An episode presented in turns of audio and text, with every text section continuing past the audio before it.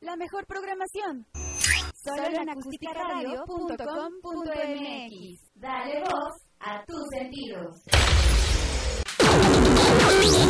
Las notas presentadas a continuación son responsabilidad de quien las presenta. Hola, buenas tardes, ¿qué tal? Bienvenidos, gracias por acompañarnos en una nueva emisión de Territorio Comanche, aquí a través de los micrófonos de Acústica Radio. Mi nombre es Sotorane Cáceres, soy el Mick Jagger de la ciencia política y me da mucho gusto recibir en esta mesa al único incomparable soldado de la democracia, Rodrigo Pichardo. Rodrigo, ¿cómo estás? Mi queridísimo René, Mick Jagger de la ciencia política, muchísimas gracias. Un placer estar con ustedes y con toda la banda Comanche en una emisión más de este que es su programa de radio, que se transmite por internet y a través de Acústica Radio, Territorio Comanche. Bienvenido, Ivane. Y por supuesto, la, la queridísima y, y, bella en la mesa con Vanessa. Vanessa, no le más. bienvenida. Hola, hola, mis queridísimos comanches. Pues hoy es lunes, un excelente inicio de semana para todos. Y pues bueno, encantada de estar acá de nueva cuenta en Territorio Comanche. Muchísimas gracias por todo lo que han hecho por nosotros. Este programa es por y para ustedes. Y pues bueno, nosotros fascinados con los resultados que tenemos a través de Facebook Live. Y pues bueno, infinidad de gracias por aquellos que comparten, por quienes nos ven, por quienes nos escuchan. Pues bueno, sigamos así para que seamos una gran comunidad comanche. Es correcto. Oye, este, mucha información el día de hoy. Parece que esta semana va a estar este, en sumo interesante porque este, nos levantamos con una noticia que a mí me hace extraordinaria, ¿no? Y, no porque sea una buena noticia, sino porque, bueno, eh, va a derribar y está derribando eh, barreras y, y, y, gran parte del, del, ideario, ¿no? Que se tiene en la presidencia de la República. Y es que el director del Instituto Mexicano del Seguro Social, Zoé Robledo, ¿no? Informó este, el domingo por la noche que dio positivo a, a COVID-19, ¿no? O sea, tiene coronavirus, ¿no? Entonces, es correcto. Sí, sí, dice que va, a que va a permanecer este, trabajando este, a la distancia, ¿no? Va a seguir coordinando labores y siguiendo este, las indicaciones y dice en su Twitter, ¿no? La, los, de los extraordinarios médicos del IMSS. Bueno, no puede decir otra cosa porque él trabaja ahí, ¿no? ¿Va? Pero este, el asunto es que había, a mí se me hace muy chistoso ¿no? Porque el, el presidente Obrador en, en, la apertura de la gira presidencial allá con el Tren Maya había dicho que había tres cosas que, que, no te daban coronavirus, ¿no? No mentir, no robar y no traicionar, ¿no? Y parece que, que, se le revierte esto porque el buen Zoe Robledo, ¿no? Pues tiene coronavirus y entonces ya, ya no sabes si traiciona, si roba o no, ¿verdad? Pero, pero bueno, mira, lo importante no es eso, eso queda como para el anecdotario nada más, pero se lo van a comer vivo este, en los medios, sino que este Zoé Robledo se reunió el viernes con el presidente, ¿no? Y, este, y, y, el, y el, presidente el lunes da, da su conferencia, ¿no? Y dijo que, que, se había sentido bien, ¿no? Y además el presidente está en el, en el punto de decir, no me voy a hacer la prueba, ¿no? Porque de acuerdo al... Porque al, no tengo los síntomas. Es correcto, entonces en toda su sabiduría presidencial dice que, que no, o sea, él dice que está bien, que sigue las recomendaciones de, de los médicos, de los especialistas, pues, y que eh, deben, deben seguir todos haciendo su chamba, ¿no? Cualquiera que este sea su cargo, ¿no?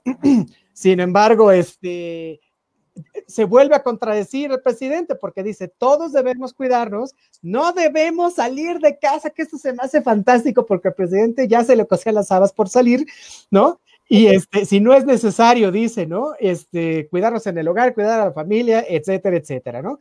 Entonces, este, bueno, así las cosas, Zoe Robledo está bajo vigilancia médica, ¿no? Este, también la familia de, de, y ahorita me van a decir ustedes, la familia de, de, de Zoe Robledo también dio positivo este, al COVID-19, insisto, no tienen síntomas que, que, que ameriten este, un, un, cuidado más allá en el hospital, digamos, ¿no? Tienen síntomas leves, aunque sí, este, sí los tienen, y se está haciendo una revisión de todas las personas con las que tuvieron contacto, pero insisto, tuvo una conferencia presencial, ¿no?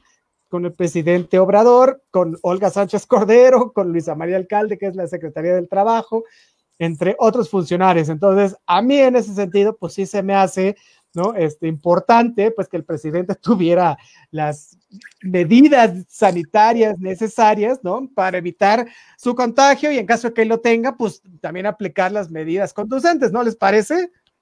Pues es que lo verdaderamente preocupante de todo esto es que, como bien lo mencionas, se encontró el viernes allá con el presidente en Villahermosa, Tabasco.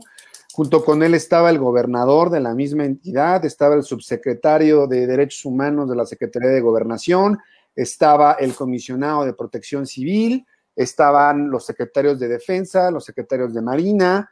Entonces, pues yo me pregunto si el presidente no está consciente o no lee lo que tiene un ladito cuando está con López Gatel en las mañaneras, escuchando lo que es la sana distancia precisamente, y se entera que uno de los hombres más cercanos a este círculo de poder, a este gabinete presidencial, estuvo con él, con él el fin de semana. Estamos hablando que el sábado, solamente el sábado estuvo, digamos, sin saberlo el presidente, porque Zoé Robledo, quien es director general del IMSS, se hace la prueba el día domingo. O sea, estamos hablando que no tiene ni 72 horas que pasó este, esta Claro. cercanía en la que ellos estuvieron en este evento allá en Villahermosa, Tabasco, junto con todos los demás funcionarios que estoy casi seguro que no se han hecho tampoco la prueba. Y parece también que al presidente se le olvida justo con estas peligrosas declaraciones que hace, que él no se va a hacer la prueba en tanto no tenga síntomas. Creo que el sentido común es justamente lo que te dice que hay personas asintomáticas, que hay personas que pueden estar contagiando a su alrededor sin presentar ningún tipo de sintomatología. Entonces yo creo que el presidente se pone de pechito para que los detractores, los neoliberales, los defensores del viejo régimen, la magia del poder, los medios al servicio del viejo sistema, se lo coman. Porque yo creo que cualquier persona con un poquito de sensatez reaccionaría de manera diferente y diría, en este momento, yo como presidente me voy a hacer la prueba del coronavirus y en caso de que dé positivo en este mismo momento, anuncio la suspensión de mis giras presidenciales en atención a la- las medidas que la propia Secretaría de este, Salubridad y de Salud están eh, eh, dictaminando y vamos a ver cuáles son los resultados. Pero lejos de hacer eso, lejos de incluso ordenar también que el gabinete que estuvo ahí presente se haga la prueba, parece que el señor dice que él tiene un manto sagrado que lo protege y que mientras no robe y sea honesto, pues el señor no se va a enfermar, ¿no? Y no traicione, y no traicione. Y que no traicione además, porque yo creo que el señor neta sí leyó la Biblia, pues el señor se cree, de verdad, yo estoy tan decepcionado de las declaraciones que hace, tan descabelladas, tan fuera de cualquier contexto, que pues ni cómo defenderlo, ¿no? La realidad es que no puedes defender lo indefendible en este tipo de circunstancias. Y este regreso a la nueva normalidad, aunado a todo esto que ya está llegando a los más altos funcionarios de gobierno, pues está disparando los niveles de contagio en todo el país. Ya llegamos a los 14 mil, casi, a los, casi a los 14 mil, ¿no? Me quedé en 13.699 por la mañana. Correcto, ahorita nos va a decir nuestra queridísima Vanessa el, el número exacto, pero además, este, cuestiones que sabías ahí sobre, sobre eh, lo de la familia, ¿no? Este, mi queridísima Vane. Pues vaya, sí, ¿no? En, en ese sentido, ¿no? Toda la familia dio, dio positivo, como ya bien lo señala nuestro queridísimo soldado de la democracia, y también dos de sus colaboradores más cercanos, ¿no? Eh, es muy lamentable lo que está señalando Andrés Manuel López Obrador, ¿no? Y, y si en algo coincido con, con el soldado de la democracia, son estas lamentables de- declaraciones que, que tiene, ¿no? Al ser sumamente irresponsable el presidente en, en no cuidar su propia salud, eh, que, que vaya, ¿no? Alguien tiene que pasarle el streaming de territorio Comanche, ¿no? Para que vea que su salud sí es una cuestión de Estado, eh, que vaya, que esa persona es el jefe de Estado, por lo tanto, tiene Asunto de que, eh, tiene que cuidarse con- como asunto de, exactamente, ¿no? Y que precisamente por eso tiene que tomar y externar todas las precauciones eh, debidas, ¿no? Para que, pues bueno, no pase algo eh, inminente, ¿no? Entonces, pues bueno, eh, muy responsable en este sentido, muy responsable el hecho de que no se quiera hacer prueba del, del COVID-19, ¿no? Estamos en la etapa de las más, de las más crueles, justamente más en donde sí, tenemos un nivel de contagio impresionante, ¿no? Tan es así que, pues bueno, ¿no? Las cifras para, para el día de hoy, que estamos en plena fase 3, ¿no?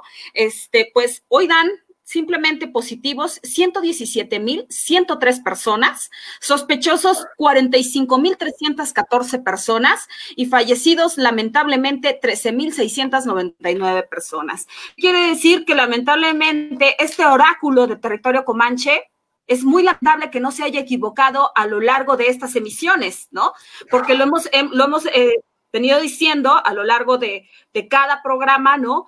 ¿Cómo van evolucionando las cifras? ¿Cómo se Pues sí, ¿no? O sea, ¿cómo, cómo, lo hace, ¿cómo se hace esto? Y pues bueno, ¿no? Tal parece que, que no escuchan allá en Palacio Nacional, ¿no? Y pues bueno, queda claro que le hacen falta estos tres maravillosos politólogos para empezar, ¿no? Entonces, pues bueno, no, pues es que es la verdad, ¿no? A mí, a mí nada más, nada más me, me, me, gustaría justamente acentuar un poquito esta, esta circunstancia de la falta de responsabilidad por parte de los funcionarios públicos en el gabinete presidencial, que yo creo que tú ves las mañaneras, pocos traen cubrebocas, ¿no? El presidente jamás lo he visto con un sí. cubrebocas, jamás lo he visto, digamos, y no lo vas a ver.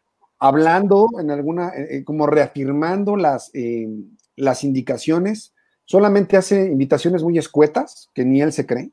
Es como respeto a la ley, pero yo sí me paso los semáforos en rojo. Es así de absurdo el desgaste que ha venido teniendo el presidente a raíz de las malas decisiones y de las pésimas declaraciones que ha estado eh, llevando a cabo. Yo creo que no podemos ya, no sé qué, qué otra cosa peor puede hacer en el manejo de esta pandemia, porque definitivamente va de mal en peor, ¿no? Todo lo que está haciendo. Bueno, pues si esto no fuera suficiente ya para echarles a la herida, ah, no, venga. Es, este, hay, hay, hay al, al, menos 100, 100 este, eh, médicos, ¿no? Del, del, del, IMSS, por cierto, ¿no? Que se, han, que se han amparado para atender personas de COVID-19, ¿no? Y estos amparos han procedido. Ahora, ¿por qué han procedido? ¿No? Se están amparando de, de, de, de, llevar a cabo las labores, primero porque algunos no son este, precisamente quienes deberían este, llevar a cabo esto, ¿no? O sea, hay, hay, no sé, hay ginecólogos, hay oncólogos, cosas así, ¿no? Que se les pide, ¿no? Ante la, ante la falta de, mucho personal que lo hagan. La emergencia.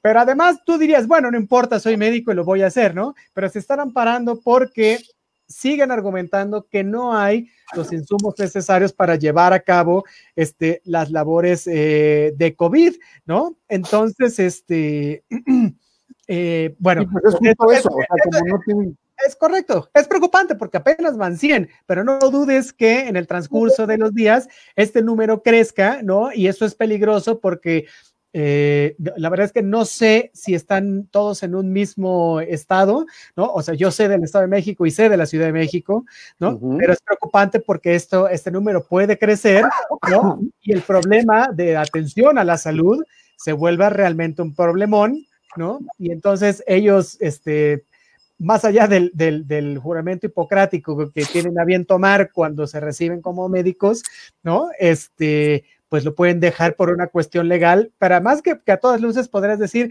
bueno, sí, hasta cierto punto es justa, ¿no? Uh -huh. Pero hasta cierto punto tampoco, porque lo siento mucho, pero esa es tu chamba, para eso te preparaste, ¿no? Para atender al no, enfermo. Son héroes, hombre, son héroes. Es lo, es lo que dice héroes. el juramento hipocrático, ¿qué les parece? Pues mira, a mí me gustaría muchísimo. Por una parte, como bien lo mencionas, es algo polémico. Puedo entender que ante la falta de equipo ¿no? Para poder, eh, digamos, tener esta debida protección, ellos argumenten, ok, yo no me estoy negando a trabajar. El asunto está en que la Secretaría de Salud, no sé si el IMSS o el ISTE o alguna otra institución a nivel estatal, no me está proporcionando el equipo necesario para que yo pueda minimizar el riesgo de contagio y ante esa circunstancia, entonces yo no puedo trabajar.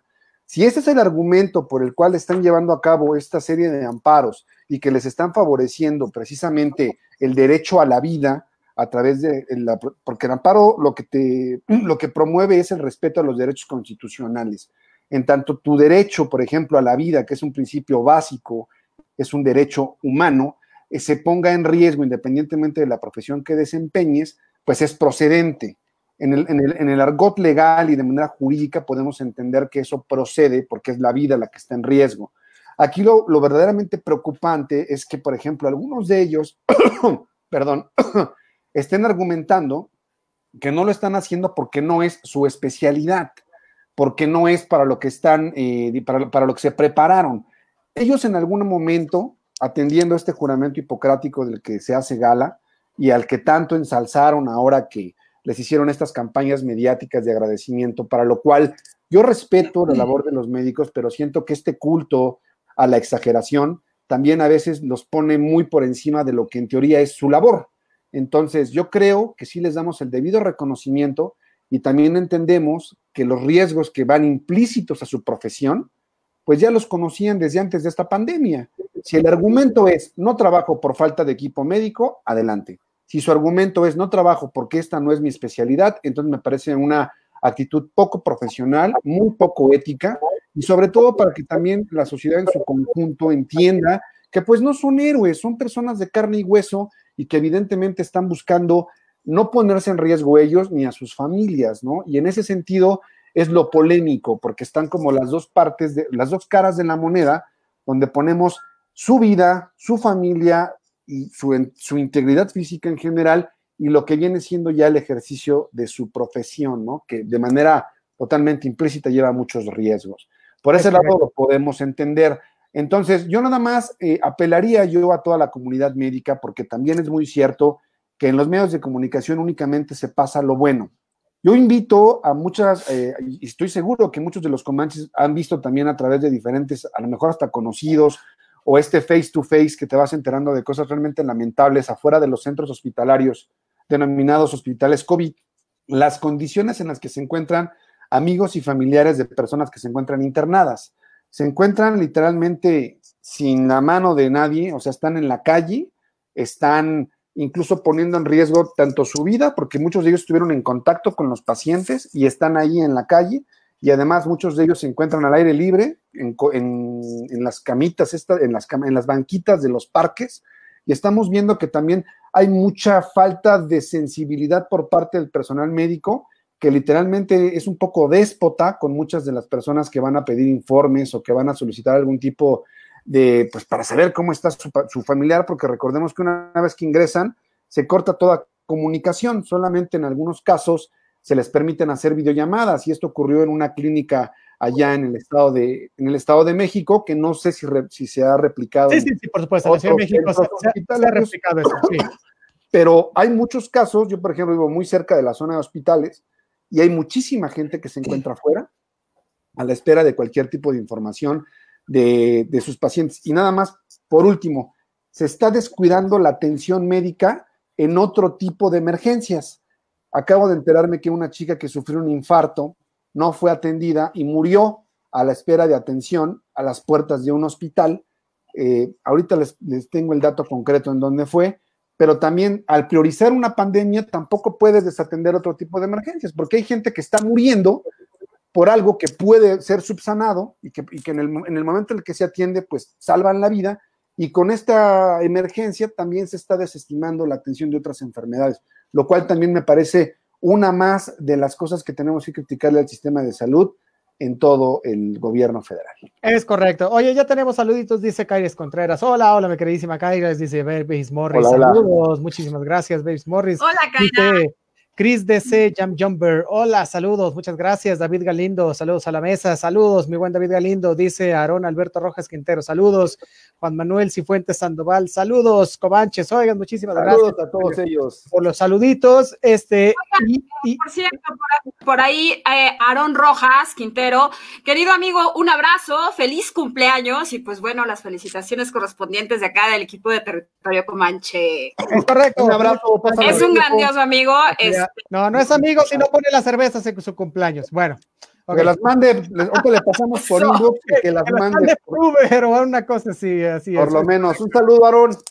Sí, saludote y que, y que, cumpla más. Oye, estábamos platicando este, acerca del papel que cumplen los presidentes y evidentemente el, el, el, que no se cuida el presidente, como bien decía Rodrigo, pues es una cuestión de Estado y, y, y por ende una cuestión de seguridad nacional, ¿no? Porque afecta este, el, el desarrollo, ¿no? No solo del gobierno, sino del Estado mismo, ¿no?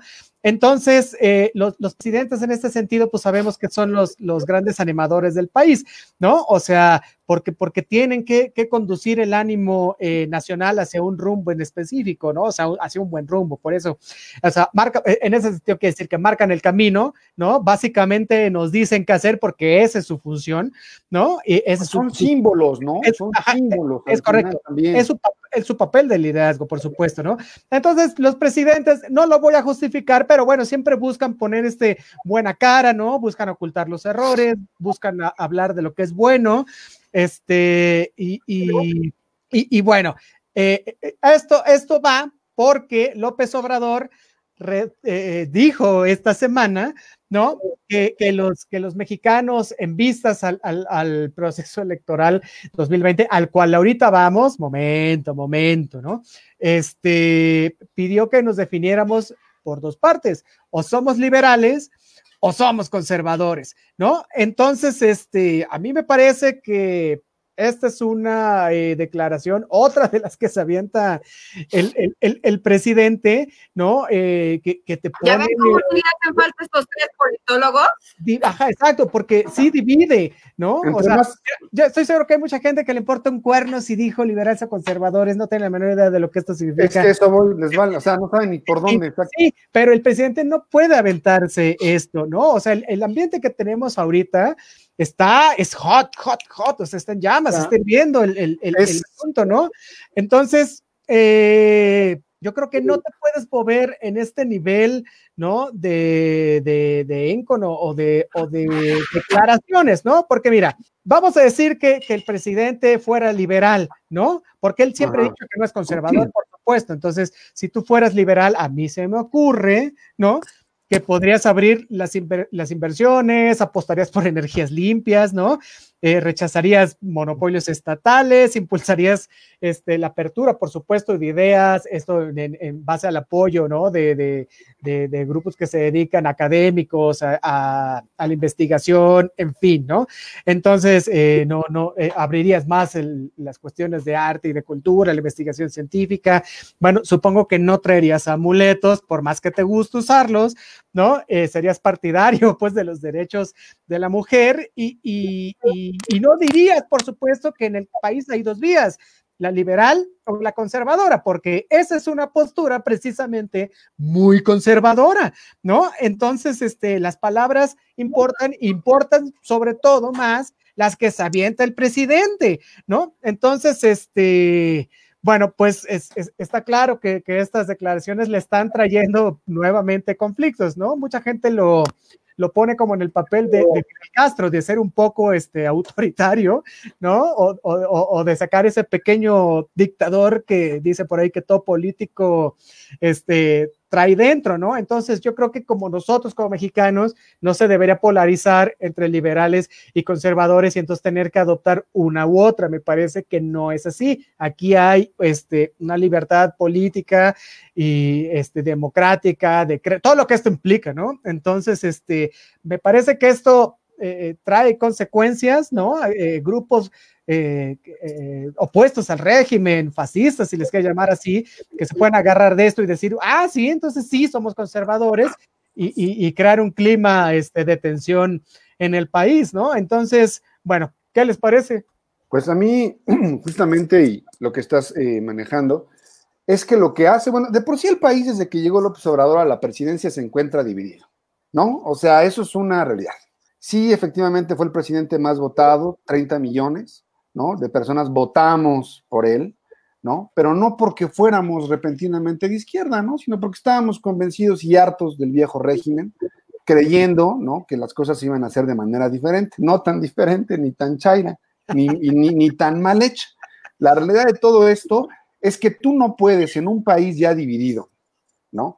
En una, en un, en una, o sea, en una inminente crisis económica, en una situación donde tu desgaste como presidente junto con el de tu gabinete va completamente a la baja, donde al presidente se le ha olvidado hacer su labor primera, porque es el primer mandatario, no porque él mande, sino mandatario porque es el que recibe las órdenes de quienes mandamos, que somos el pueblo.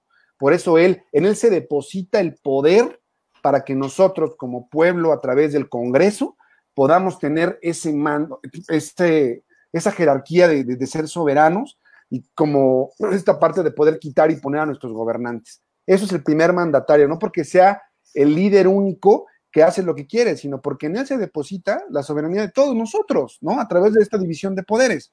Y lo que está haciendo es sencillamente, son discursos incendiarios, muy al estilo de Donald Trump, que en situaciones donde deben de generar unidad, generan encono, generan división, generan, eh, ¿cómo llamarlo? Que hasta amigos de toda la vida se peleen por cuestiones políticas, ¿no?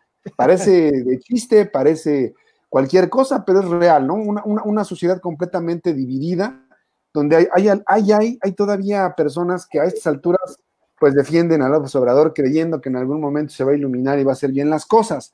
El asunto está en que me parece verdaderamente grave que en una situación de pandemia, en una situación de crisis económica, en una situación donde muchas de las personas que están en la calle están de luto, que están en una absoluta incertidumbre porque no tienen trabajo y a lo mejor la, persona que era cabeza de familia ya murió, que no saben hacia dónde van a ir, que el país no se ve literalmente que tenga algún tipo de idea de cómo vamos a salir de esta pandemia.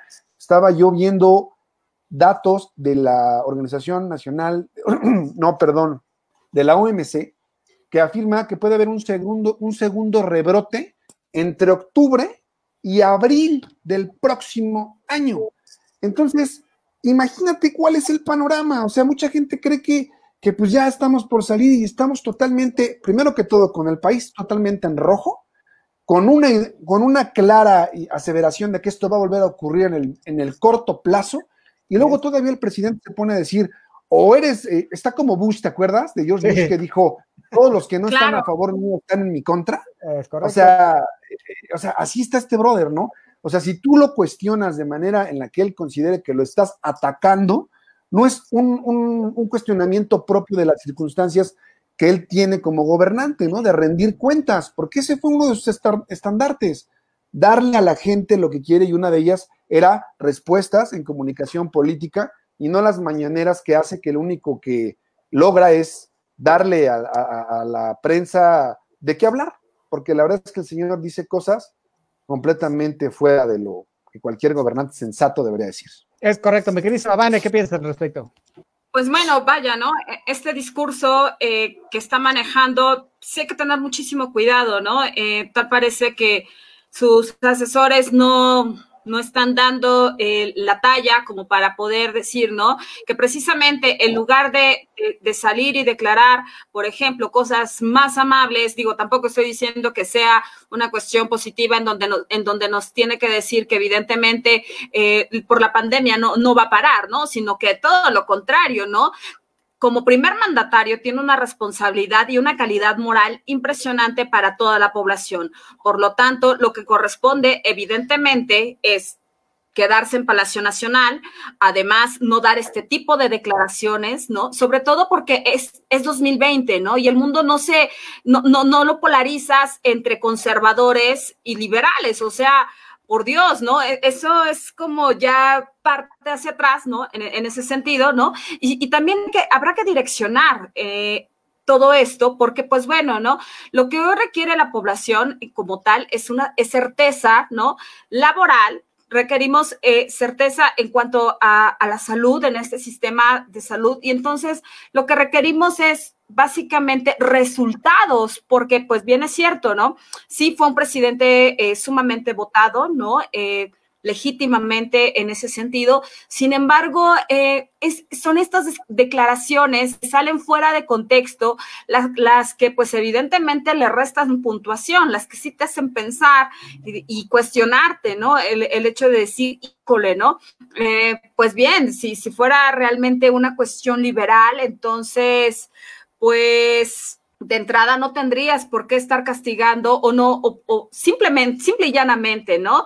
Este, ya sabría, por ejemplo, en toda, en toda la República Mexicana ya se tendría que haber eh, abierto el, reconocimiento de las sociedades en, convivencia, ¿no? Este, el, el, matrimonio para todos y el reconocimiento de sus derechos a todos por igual. Y de igual manera, ¿no? Es esta cuestión de del aborto no, no tendría ni que discutirse, tendría que ser ley en todo el país, ¿no? Entonces, digo, si vamos a hablar en, ese sentido, pues Polémico habrá que poner, claro, que, que cheque el audio con el video, ¿no? Porque entonces como que empieza uno a decir, ah, caray, pues aquí no me checa, ¿no? Entonces no me cuadra la ecuación y pues uno, habrá que definir qué son liberales para él y qué son conservadores para él. Conservadores quienes lo atacan, quienes no están a favor, quienes están en, en, una cuestión de disidencia, quienes no, quienes están cuestionando, por ejemplo, la construcción del tren Maya porque atenta en contra de la biodiversidad y en contra de, de todo este sistema eh, en la región sureste. Eh, conservadores quiénes los que ya le los que ya le dijeron que la refinería en dos bocas mmm, tiende a vaya, ni siquiera va a resolver estas necesidades, eh, liberarles quienes, quienes están a favor, entonces es caer como en las viejas prácticas priistas, ¿no? Y tal parece que esto no ha cambiado en absoluto, tal parece que sigue todo igual, lo único que ha cambiado es el actor político, pero el mismo discurso, ¿no? Y entonces al rato lo vamos a encontrar, ¿no? En, en una cuestión eh, que, en donde también podrá meter la cuchara, ¿no? Tanto en las elecciones del 2021 como para las del 2024, ¿no? Y que no estamos nada lejos de ver eso, ¿no? Porque estamos a la vuelta, por ejemplo, de la elección del 2021. ¿no? Es correcto, y para allá vamos, pero antes de eso, unos saluditos, este, saludos a Juan González que nos está escuchando, también a Juan Manríquez, hoy puros Juanes, eh, Mario Malibú. Hola, a Jorge Alberto Soria Pineda, a Manuel Gómez, a César Salgado, muchísimas gracias por estarnos escuchando, dice Vanessa Navarro. Hola. Saluditos, dice Cristian Suárez. Ya lo compartí ¡Vamos, como lo indicado. Exacto, dice Cristian Suárez. Ya lo compartí como indicado por mi amigo el licenciado Luis Rodrigo Pichardo. Saludos ay, a los ay, ay, El licenciado Pichardo. Perfecto. A ver, ya, un, un, saludo, un saludo para mi brother, el licenciado también, Cristian Suárez. ¿no? Ya le he dicho que me quite el licenciado, pero pues, ¿qué, licenciado, ¿qué hago? Pues usted Rodrigo, nomás. ¿Qué decimos? Oye, este, dice Ana Lucía Soto Morales, hola chicos, saludos, saluditos, mi querísima Nilú. Dice Mariana Gómez, hola a todos, buenas tardes, buenas tardes, mi querísima Mariana. Saludo, Mariana, gracias por escucharnos. Hola, Mariana, una, buenas tardes. Una fiel es correcto. Un saludo no, para Mariana Gómez. Dice Mariana Gómez, de acuerdo con Vanessa. ¿Cómo no va a estar de acuerdo con Vanessa? Si Todo el mundo está de acuerdo. acaba de decir con punto y detalle lo que va a pasar. Bueno, oye, este, dice Fernando Campos, saludos cordiales, saludos, mi queridísimo Fer. Oye, mira, bien decía Vanessa, ¿no? Que vamos a tener todo un show este, el siguiente año. ¿No? Y en este espacio hemos hablado de, hoy es, hoy es, es básicamente el día del presidente porque hemos estado hablando dentro del programa, ¿no? Y también hay que ver la relación que está guardando el, el, presidente con los gobernadores, ¿no? Que, que, en una democracia, bueno, pues este, esta, relación pues se, tiene, se tiene que dar, a, a, a pesar de que sean de partidos opuestos, porque como bien decía Vane, bueno, en, los tiempos priistas el, primer gobernador eh, opuesto fue el de Baja California, ¿no? Allá por los ochentas. Este, pero bueno, a partir de ahí se empezó a dar, a dar una apertura, ¿no? Entonces, este, eh, hay, dos cosas que debe tener el presidente en vistas al proceso electoral do, de, del, siguiente año, que es, que es para dónde vamos, ¿no?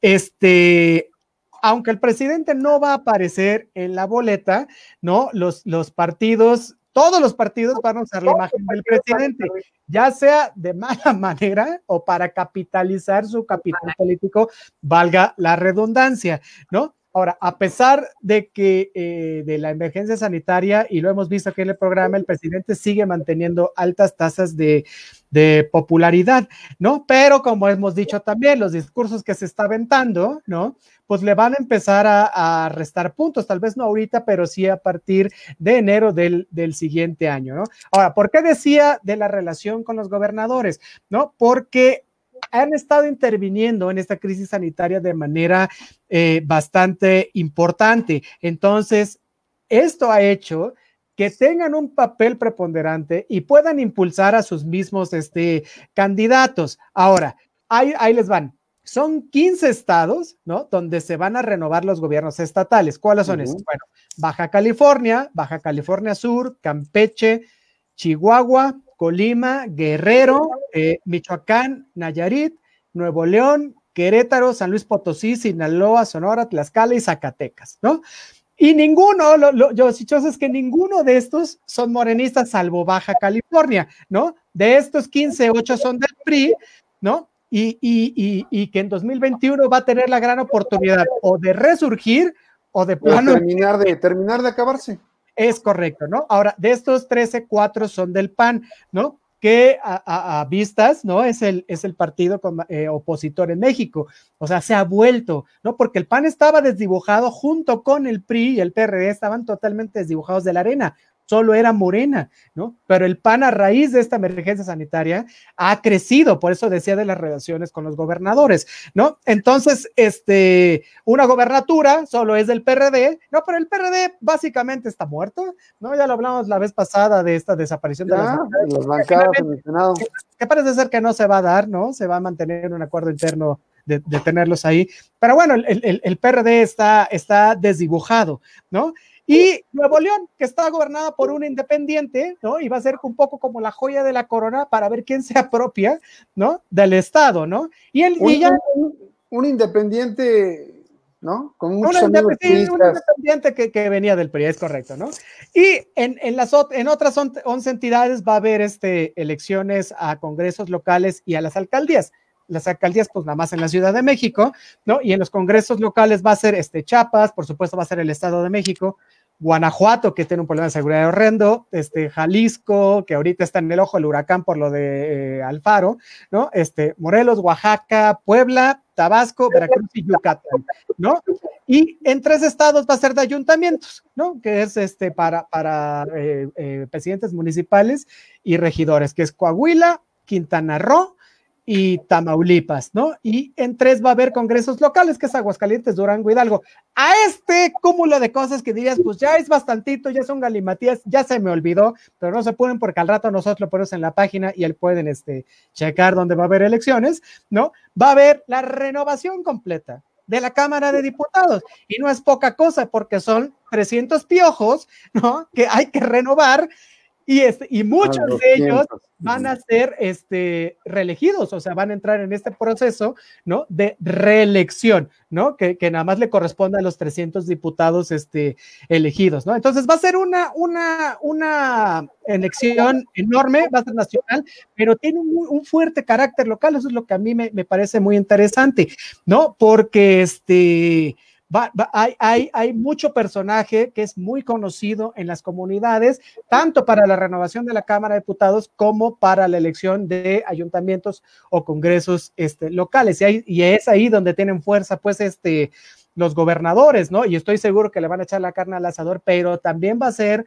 una pelea, ¿no? Bastante directa y, y me atrevería a decir un poco sucia, ¿no? Utilizando, como le decía al principio de esta intervención, ¿no? La imagen del presidente, ya sea para bien o para mal, ¿no? Este, ¿cómo ven? ¿Qué dice Borrot? Échale. Pues mira, yo creo que esta, esta confrontación con el gobierno federal ya no estaba tan desdibujada incluso desde la conformación de la CONAGO, ¿no? Que siempre ha habido muchas divergencias en la toma de decisiones por parte de Andrés Manuel López Obrador. Recientemente lo acabamos de ver con el manejo de la pandemia. Hubo una reunión en la que no lograban ponerse de acuerdo, en la que había precisamente esa, eh, echándose la bolita, ¿no? Que las cuestiones de seguridad pública le corresponden al gobierno federal sin afectar la autonomía de los diferentes estados. Yo creo que estos conflictos con diferentes, eh, con otros partidos políticos que se encuentran gobernando otras entidades de la República, pues están más que cantadas las circunstancias en las que se van a favorecer a partir de la imagen presidencial con este desgaste y con esta ineficiencia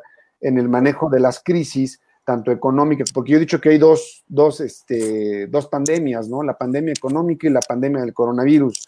Yo creo que la imagen del presidente va a salir muy desfavorecida y que a pesar de que diversos legisladores de Morena han de alguna forma, de alguna manera, han tratado de desmarcarse de las decisiones del presidente, tratando de llevar a cabo en su, en su ámbito de competencia una labor un poquito diferente. Yo creo que la imagen de Morena está en López Obrador. Recuerda que venimos de un sistema en el cual muchas veces los partidos se forman a partir de ciertos liderazgos, ¿no?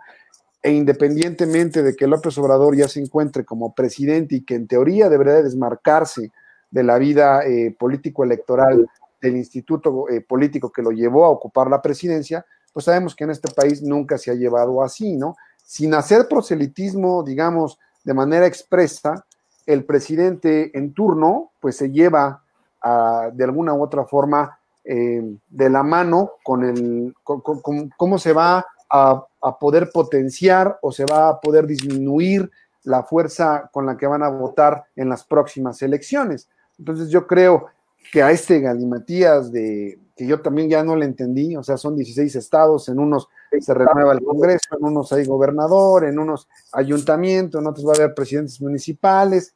Toda esta falta también de, de, de una armonización político-electoral da como el espacio, ¿no? Para que todos estos eh, partidos de diferente filiación, que no son de Morena, pues tengan como el espacio idóneo para poder capitalizarse políticamente y a raíz de los malos manejos en el gobierno federal, pues ellos potencialicen su presencia.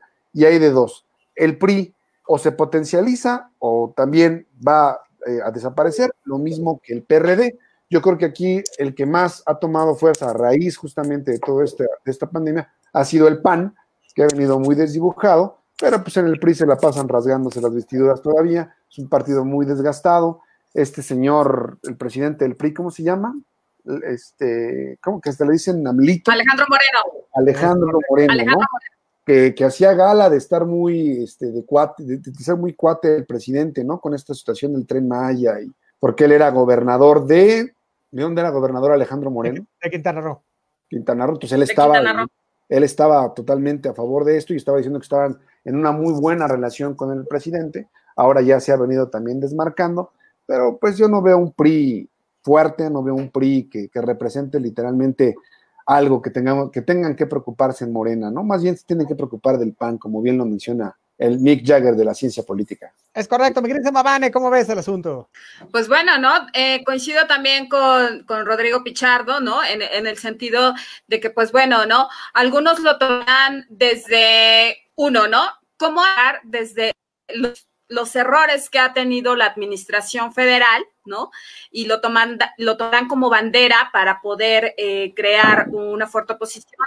Sin embargo, la elección del 2021 es de las más importantes de la historia, o sea, se va a renovar básicamente eh, uno de los poderes más importantes, que no es este, efectivamente, que, que no es, ojo, el, el ejecutivo, y tampoco el judicial. Bueno, vaya, el judicial ni siquiera entra en esta ley en donde podemos elegirlo nosotros, ¿no? Sino que el poder legislativo es el más importante. Vaya, son, son quienes están haciendo las leyes al final del día, ¿no? Y entonces, reelegir a estos 300 diputados que van a poder entrar en, en esta nueva modalidad, pues implica saber cómo la ciudadanía los ha estado siguiendo y me queda claro que no todos conocen el trabajo legislativo de sus propios diputados dependiendo su distrito, ¿no? Entonces, habrá que poner muchísimo énfasis ahí y muchísimo ojo para revisar quiénes quiénes están eh, en ese sentido y por qué y por qué se están religiendo, cuál es el sentido de esto, qué iniciativas de ley han llevado eh, ahora sí que a elevar a la Cámara, ¿no? Aparte, cuántos reglamentos han modificado, este, qué propuestas han llevado que hoy día son ley y que han beneficiado, ¿no? Por ejemplo, eh, yo no podría votar ¿no? De, definitivamente, digo que qué bueno que no se está haciendo, ¿no? En, el caso del Senado, ¿no? Porque, pues bueno, ellos están de entrada por seis años, ¿no? Pero se habrá que decirlo, ¿no? Pero, por ejemplo, votar por alguien como, para que lo ubiquemos, sim, simple y llanamente, en un ejemplo burdo, podría ser votar por Lili Telles, a ver, perdón, ¿no? La señora, este, bueno, que ya de entrada sabemos que hoy día va a perfilar, ¿no? Como como la probable candidata para ser electa por el estado de Sonora, ¿no? Ahora bien, pero votar por este tipo de personas te habla de un sinsentido y de que no conoces realmente lo que están haciendo por ti esos servidores públicos, ¿no? Así es. Entonces, es una cuestión eh, en donde se está jugando la representatividad, sin duda alguna, ¿no? En donde la mayor parte de la población no conoce lo que han hecho, insisto en este punto, ¿no? Y entonces eso nos va a llevar a algo muy o muy bueno o muy peligroso, ¿no? Entonces, muchos se van a aprovechar de, de esa parte de, de, la ignorancia y de la carencia que hay de parte de la población en el sentido a que no han rendido cuentas, a, que no sea, a que no se conocen estas nuevas leyes y nuevos reglamentos y, y estos estatutos orgánicos, ¿no? Y podrán reelegirse libremente, ¿no? Ahora bien, podrá enfatizarse este Morena, me queda claro ¿no? Me queda claro. Sin embargo, este, vaya, ¿no?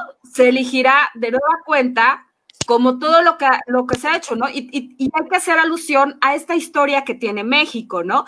Si el presidente pone a alguien y si dice, este va, no se cuestiona, no se dice nada, se respeta lo que él diga y entonces, pues bueno, ¿no? Esto, esto podría lamentablemente traer de nueva cuenta estas viejas prácticas priistas, ¿no? Y, esa parte es muy peligrosa, es, sumamente peligrosa y habrá que tener mucho cuidado con la democracia. Esa es, esa parte del, del dedazo, ¿no? Que, que, que, se ha institucionalizado desde hace muchos años. Mira, una cosa de la que decía Vane que es muy importante es, ¿Cuál es la importancia del Congreso, más allá de hacer las leyes? Es la aprobación del presupuesto cada año, ¿no? Y eso conlleva un montón de, este, de negociaciones entre los diferentes grupos parlamentarios, ¿no? Entonces, bueno, eso es, eso es importante. Pero pues de ahí la importancia de quién es la mayoría, ¿no? Ahora, ahora, la segunda es que, que, como decía Vane, es cierto, tú no sabes muchas veces eh, por quién estás votando. O sea, básicamente estás votando por un partido, ¿no? Y esa es la importancia que tiene Morena ahorita, ¿no? De capitalizar,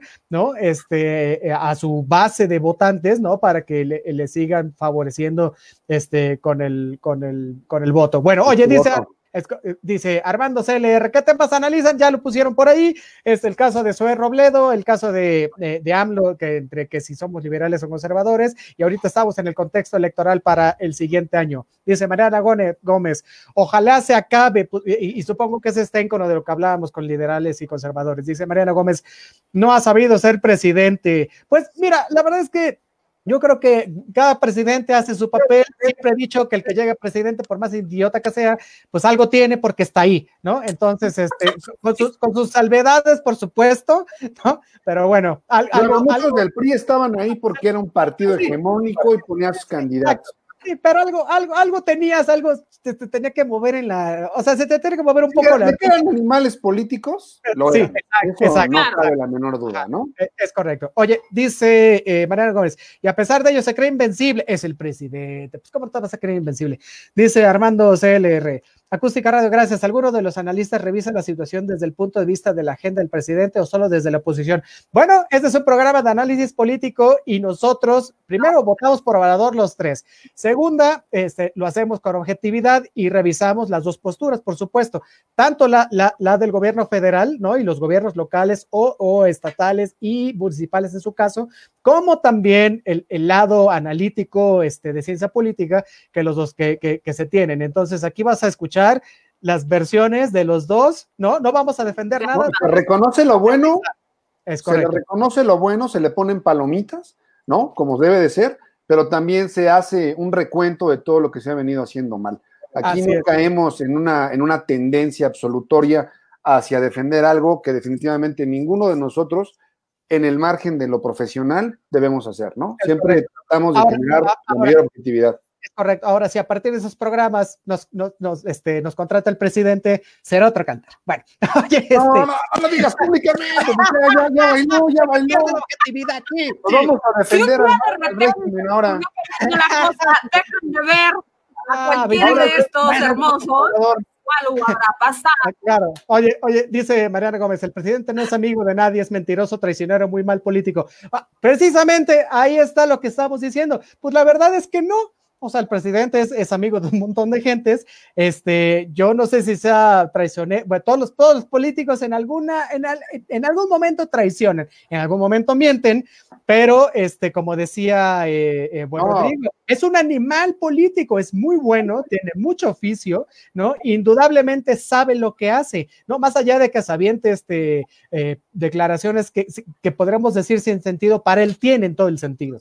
Entonces yo creo que él sabe muy bien, este, lo que hace, ¿no? si algo tiene López Obrador, si algo tiene López Obrador es ser político. Y él justamente yo creo que por lo menos sí leyó a, quiero, quiero creer que sí leyó el político y el científico, ¿no? Ah, sí, de Max Weber, por supuesto.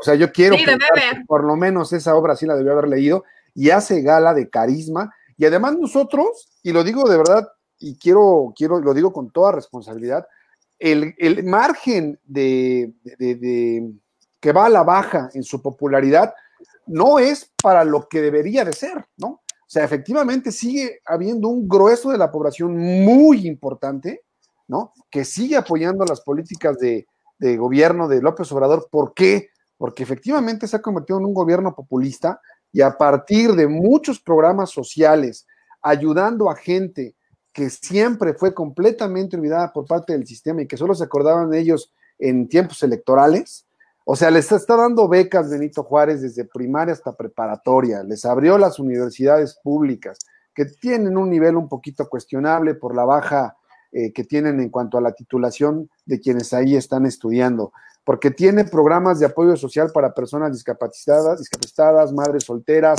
eh, ¿qué, otra? Eh, personas de la tercera edad, en fin, muchísimos programas sociales. Y no olvidemos que este es un país que desgraciadamente, pues todavía tenemos altos índices de pobreza, otros tantos en pobreza extrema, pero sigue siendo la gran mayoría de personas que todavía apoyan y creen que lo que está haciendo López Obrador es lo que debe de hacerse, ¿no? Ellos no les importa si el PIB crece, si hay o no hay un buen, este, digamos, si hay una economía sana. Ellos reciben sus dos mil pesitos al mes, con eso van, se compran algo y consideran que eso es un buen gobierno.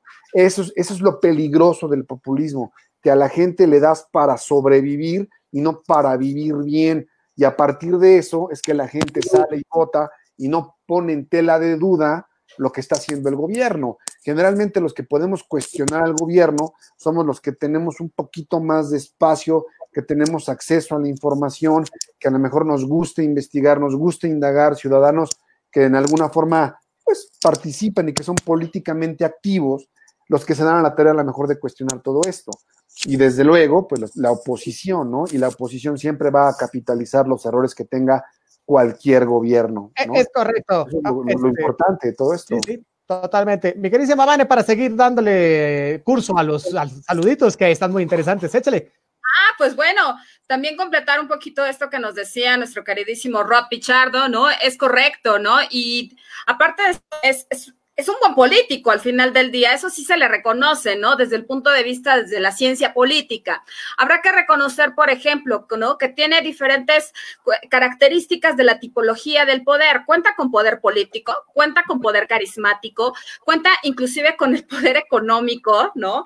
Este, vaya, ¿no? Es, ahora sí que es, es, un gran referente como, como político, ¿no? y pues bueno, ¿no? Y también por acá en el WhatsApp me, me decía el profe Juan Razo, ¿no? Que también le mandáramos un saludo, que siempre nos hace favor de, de sintonizar Territorio Comanche. Entonces, pues, profe Razo, saludos. Un saludo al profesor. Ya muy pronto nos veremos. Saludote de espíritu, profesor. Oye, dice María Gómez, así es, no hay una buena presencia o difusión de sus acciones, votas por desconocidos, en el sentido que estábamos hablando acerca de los diputados. Es correcto, básicamente no sabes quién es tu diputado, ¿no?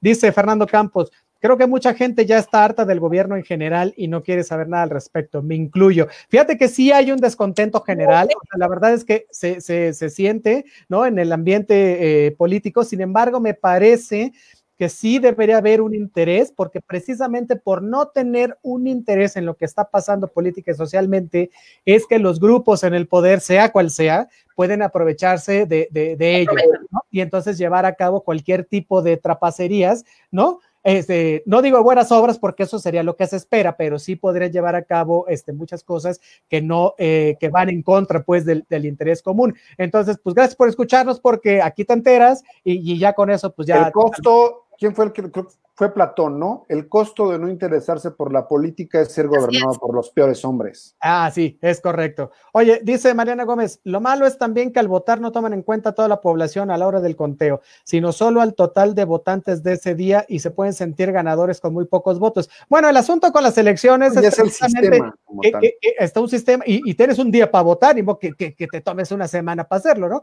Y a ese sentido hay que agregarle el voto de los mexicanos en el extranjero, ¿no? Ya sean residentes o no, y entonces ese voto sí llega después, ¿no? Pero eh, la democracia ha dado saltos muy grandes, ¿no? Y la verdad es que eh, sí se están tomando en cuenta los votos. Pero bueno, la, voy a poner dos ejemplos muy claros. El primero, el de Vicente Fox, que permitió este, el, el, cambio en el gobierno, ¿no? Y el segundo, el de, el de López Obrador, que se vio una votación como no había habido otra en este país, ¿no? Entonces, más allá de que fuera por populismo, como dice María Gómez, este, pues por lo que haya sido, la gente salió a votar. No, fue por hartazgo. Yo creo que fue por hartazgo, fue por porque estábamos cansados tanto del PRI como del PAN.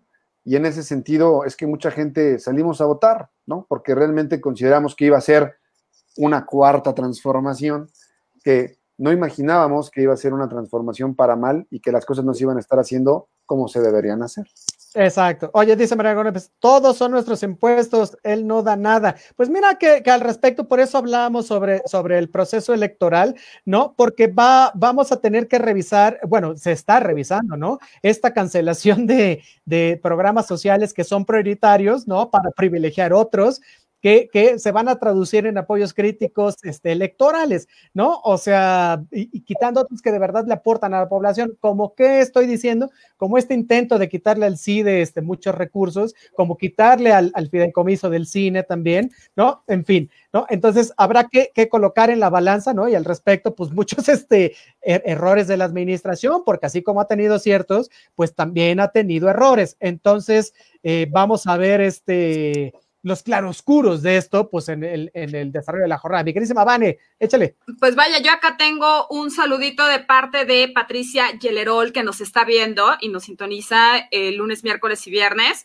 Y pues bueno, ¿no? Nos dice, hola, el apoyo a la pensión alimentaria en la Ciudad de México no se está dando correctamente. De 10 adultos, solo cuatro a seis les llega bien, ¿no? Lo cual es sumamente grave porque de estos programas sociales eh, muchos, eh, muchos abuelitos viven y vaya, ¿no? También es cierto que de este programa social, ¿no? Hubo una, una reintegración a la economía de parte de los adultos mayores porque no había, este, nadie les daba trabajo y nadie, este, y muchos de ellos este es el único apoyo que tienen, ¿no? Y pues bueno, ¿no? Precisamente estas medidas se toman para poder capitalizarlas y entonces, lamentablemente, a través de condolerte de, de, esta cuestión de la bondad, de aprovecharte de las necesidades del otro, pues bueno, los conviertes en votantes activos y proactivos para poder garantizar la permanencia del partido político y del actor político eh, que te entrega esto, ¿no? Entonces, pues bueno, ahí lo tienen. Es correcto. Oye, dice Vicky Morales, que se vaya AMLO. Mucha se fue de gira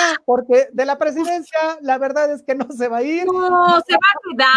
Va, va a haber esta consulta ciudadana y de todas formas van a salir todas las huestes de Morena a votar y, y, y, y al, al, que sea anti-AMLO, este, pues de todas formas, es, eh, el que sea AMLO se va a quedar con las ganas de que se vaya y el que es pro Morena, pues le va a dar mucho gusto que se quede, ¿no? Bueno, oye, dice Jorge Alberto Soria Pineda, saludos Comanches y a los amantes de Salinas, jajaja. Ja, ja. Bueno, quiero decir algo. Más allá, te hablan.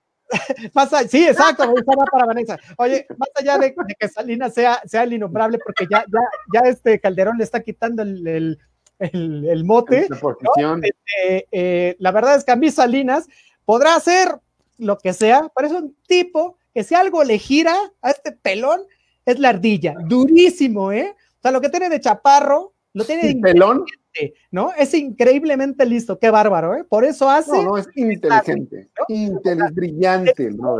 Es brillante, es correcto. Entonces, honor pero, a que. Pero no olvidemos pero no olvidemos que detrás de Salinas estaba Córdoba Montoya. Ah, por supuesto, por supuesto. ¿no? Ese es hombre detrás del poder.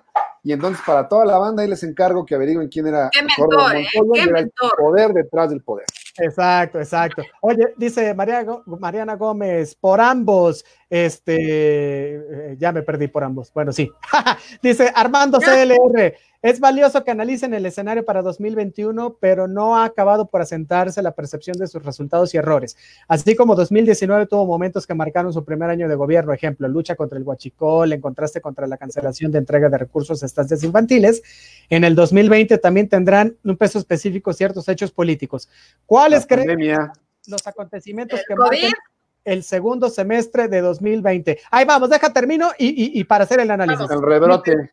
Dice Toro González, saludos, saludos, Toro González. Eh, es mi primo. Saludos a Toro González. Oye, dice Vicky Morales, que se vaya, pero del planeta. Y eso va a estar todavía más complicado. Bueno, es muy complicado, querida Vicky. Pero, pero sí. No. Un Oye, saludo para Vicky, para Vicky Morales, también panista de, de CEPA. Es correcto. Vamos a decir, ¿cuáles creen que serán los acontecimientos que marquen el segundo semestre de 2020? Sin duda, como decía la queridísima Vane, sin duda alguna, ¿no? El manejo del, del, del COVID, ¿no? Sin duda alguna, ¿no? O sea, eso va, es, ese es un antes y un después, no solo en la política mexicana, sino en la vida en el mundo.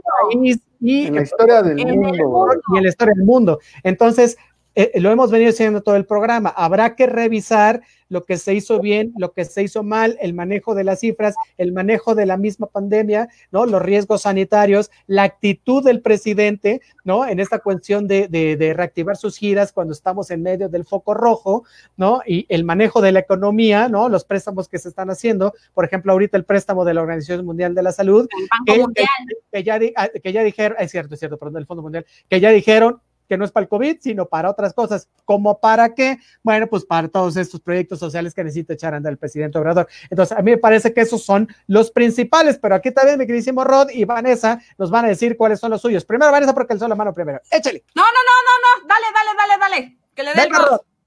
¿Cuál es el escenario para el segundo semestre? Ajá, ¿cuáles son los, los acontecimientos que van a marcar el segundo semestre de 2020? Bueno, pues justamente el segundo semestre está derivado absolutamente de las decisiones que están tomando en esta etapa, en esta primera etapa de pandemia, que se van a ver reflejadas hasta el segundo semestre. ¿Por qué? Porque ya se viene lo más duro, se viene el rebrote, entre octubre más o menos va a haber un segundo rebrote, aunado al que estamos todavía esperando, que ya se vieron un índice en el aumento de contagios, vamos a ver cómo vamos a estar ya en una absoluta crisis económica y vamos a ver de qué manera cuáles son las políticas públicas que el gobierno federal y los diversos gobiernos de los estados impulsan para salir de todo esto. Por ejemplo, en los estados se está apostando por el turismo nacional y extranjero con todas las medidas para poder de alguna manera empezar a salir de este hoyo económico pero yo creo que una de las cosas que va a estar permeando absolutamente todo van a seguir siendo los mismos temas,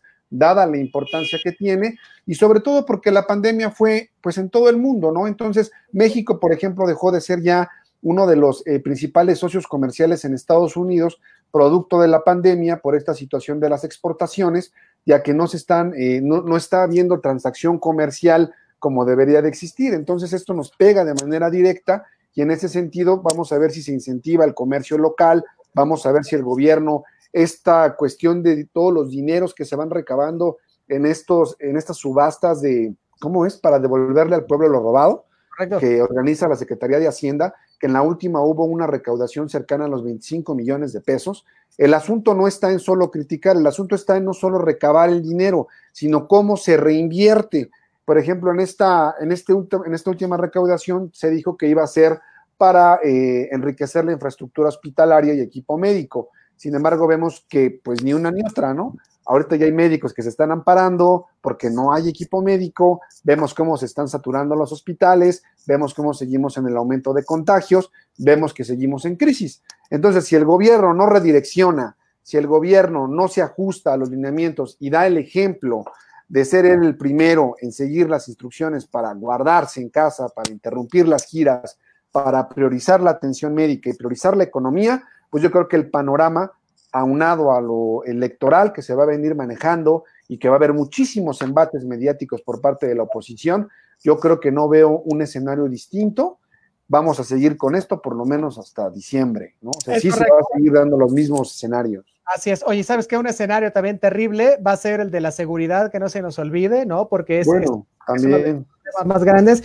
Y yo invito a Armando a que revise eh, la ponencia precisamente que me aventé sobre la, militarización de la seguridad pública, ¿no? Que es lo que está ahorita en boga, ¿no? Y, y ya lo hemos platicado aquí, pero échatela, está muy interesante, ¿no? Y ese es un problemón que tiene encima el gobierno y que también va a afectar, ¿no? Este, sin duda. Mi queridísima Vane, pues vaya, ¿no? ¿Cuál es el panorama para el, este semestre que ya está entrando en curso? Pues bueno, ¿no?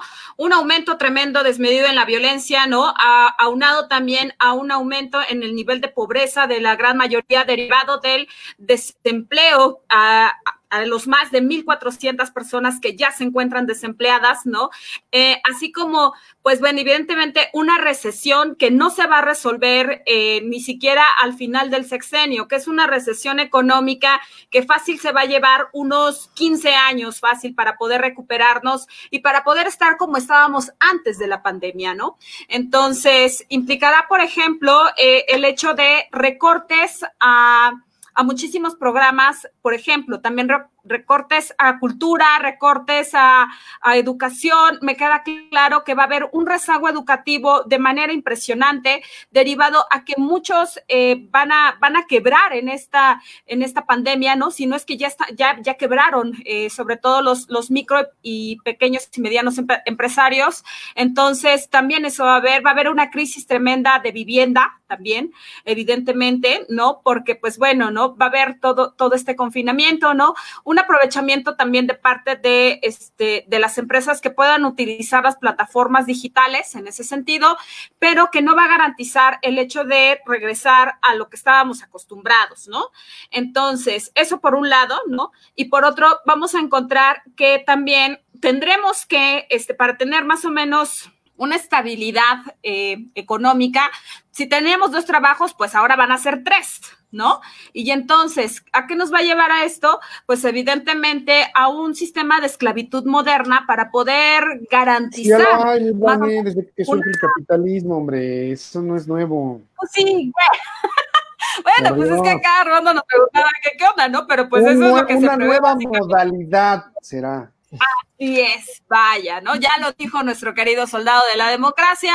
Y pues bueno, evidentemente un aumento en el crimen, ¿no? Sin duda alguna, ¿no? Tanto en los feminicidios como en los crímenes dolosos y pues bueno, ¿no? Eh, un montón de desapariciones forzadas, como se está viendo en el caso de Jalisco, ¿no? Con Enrique Alfaro y, todo este poder represivo y desmedido que, utilizó para las protestas eh, del día viernes. ¿No? o sea, eso es lo que preveo.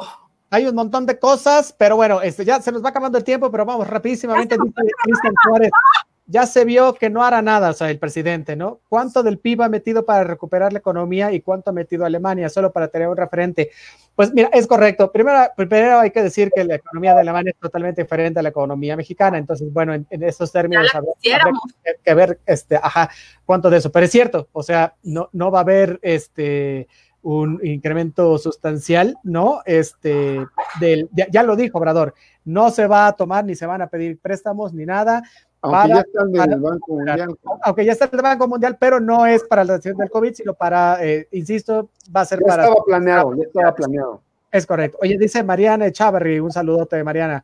Dice, hola a todos. Aparte de la falta de insumos, hay muchos médicos infectados, varios han muerto de todas las especialidades y más de las asociadas a COVID directamente. Además de la frustración e incluso problemas de ansiedad y salud mental del personal de salud por ver que la población no hace caso y esto va para largo. Saludos a todos. Bueno, esto, esto viene referente a lo que hablábamos hace rato, ¿no? Sobre los amparos que han metido este, varios médicos para no atender a gente del COVID, sobre todo médicos que no son de la especialidad de, insisto, ¿no? Por, por un ejemplo, psicólogos, oncólogos, en fin, ¿no? Y sí, es cierto, y, y, esperemos que no se vengan a más, pero seguramente esto no va a pasar, ¿no? A mí se me hace que va a ser una cadena, esperemos que no se alargue mucho, pero, este, insisto, creo que estarían haciendo eh, a un lado el juramento hipocrático que, que, que, que pues, pues, juran, valga la redundancia, cada vez que... Pues es que justamente... ah, se ordenan como doctores, ¿no? Bueno, que se titulan como doctores.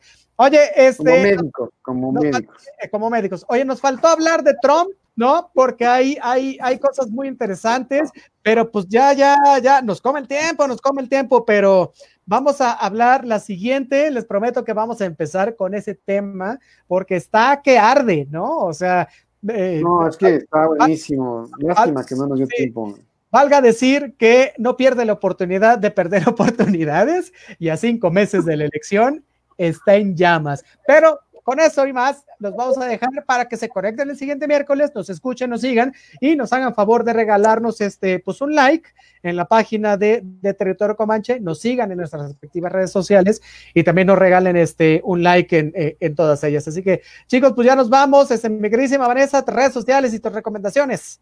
Ah, claro, pues bueno, en Facebook me encuentran como arroba Vanessa Rojas, en Instagram me encuentran como Vanessa-Hernández-Rojas, en Twitter me encuentran como Jairo Vance y pues bueno, la recomendación para este inicio de semana así bastante rico y toda la cosa, pues es que vean una película que este, pues bueno, a mí me encanta, ¿no? Y es así como para ver con tu crush o ver con tu familia con la luz apagada, para que nadie vea Hola, hombre, siempre quiere crush a un lado, caramba. Oh, bueno, Los que están solos, usted siempre les- Abre, abre la convocatoria para Ah, pues aquí está sola para como. Listo. Pues sí, ¿no? Entonces, eh, ojo, para quien anda así solito, pues apagas tu luz y todo para que no te vean llorar. Eh, vean siempre a tu lado. Está bonita, está bonita, está, está así muy de- triste, ¿no? Bueno, está tierna, está tierna, está tierna. Sí, está triste. Ok. pero bueno. Ya estás. Ya no Y pues bueno, llorando, ya no. un, po- un poquito de retraso en el audio de Vanessa, sí, este, pero bueno, eh, para que vean que este programa es totalmente en vivo. Échale, mi Rod, ¿cuáles son las recomendaciones? Pues nada, yo les recomendaría súper, súper, súper ad hoc con todo lo que está pasando tanto en Estados Unidos como en el mundo entero, con esta situación de brutalidad policíaca y estos episodios de racismo que se siguen dando en todo el orbe internacional. Hay una película buenísima, de verdad buenísima, es- se, se- produjo allá por el año de 1990-91, se llama Educación Superior en español, así la buscan, Educación Superior, y justamente habla, ¿no? De cómo va contaminando el racismo la cabeza de un joven blanco, ¿no? Que quería entrar a estudiar arquitectura y termina siendo parte de un eh, grupo nazi, neonazi, y está el otro caso de un atleta de color que ve totalmente mermada la oportunidad eh, de, seguir estudiando, producto de un ataque escolar. Esto fue justamente, es- está basada en hechos reales, pero ya no les voy a contar más, se, se llama Educación Superior. Véanla, buenísima la película y súper ad hoc a lo que está pasando ahorita. Ya estás, bueno, pues En mis redes sociales, en Instagram me encuentran nada más mis redes sociales, en Instagram me encuentran como rod.pichardo82, en Facebook me encuentran como rod pichardo tal cual, y en Twitter me encuentran como maquiavelo arroba 80. Ahí estamos, un placer estar con ustedes. Maquiavé- así es, es maquiavélico el, el soldado de la Sí, sí, democracia. es. Ay, maquiavélico, un saludo, un saludo, por favor, para mi esposa Maite Vidal, que la amo con toda el alma. Eso es. Oye, este, yo les voy a recomendar una, una película que estamos platicando acerca afuera del aire, ¿no? Este, que tiene que ver un poco lo social, pero es muy interesante y se llama, en inglés está como Soleil Green y en español le pusieron Cuando el destino nos alcance, ¿no? Sale Charlton Heston, así que es una película, pues dos, tres viejita, por ahí de los 60, 70. Pero ya con nuestra situación buena. Ajá, y habla, habla de este, de un mundo un poco distópico, ¿no? Donde la gente se ha quedado sin comer, está de hecho ubicada en el 2019, está muy chistoso. Este, y, y, y, y se comen, ajá, y, y, y la base de la alimentación es una galletita, ¿no? Que trae este, muchos componentes eh, para, para alimentar, pues básicamente que a todo el mundo, ¿no? Ahora, ¿de qué está hecha esa galletita? Eso es lo súper interesante que tiene ver en esa película. Entonces, bueno, ya nos vamos. Muchísimas gracias. Eh, a mí me encuentro como Otto René Cáceres, así tal cual, ¿no? En todas las redes sociales. Este, insisto, regálenos un like en Territorio Comache en la página de Facebook y síganos porque ahí vamos subiendo todo en nuestros canales de YouTube y cosas así. Entonces, este, bueno, dice Ana Lucía Soto Morales, cuando el destino nos alcance, muy buena, galletas humanas. Así es, galletas humanas, así. Ah, no tengo que había dicho, hombre. Pero, pero- ve el contexto de por qué son humanas, o sea, cómo es que se da esto, ¿no? Está increíble. Bueno, ya nos vamos, muchísimas gracias, gracias Acústica Radio, este, gracias a nuestro queridísimo productor Adonai eh, Martínez, y nos vemos y nos escuchamos el siguiente miércoles, por supuesto, aquí a través de los convers- conversatorios de Territorio Comanche, en la mejor eh, producción, que es la producción, por supuesto, de Acústica Radio. Nos vemos, ¡sayonara! Bye. Síguenos en nuestras redes sociales. En Twitter como arroba acústica-radio. En Facebook como acústica radio. Y suscríbete a nuestro canal de YouTube, en donde podrás seguir nuestras transmisiones en vivo. Dale voz a tus sentidos.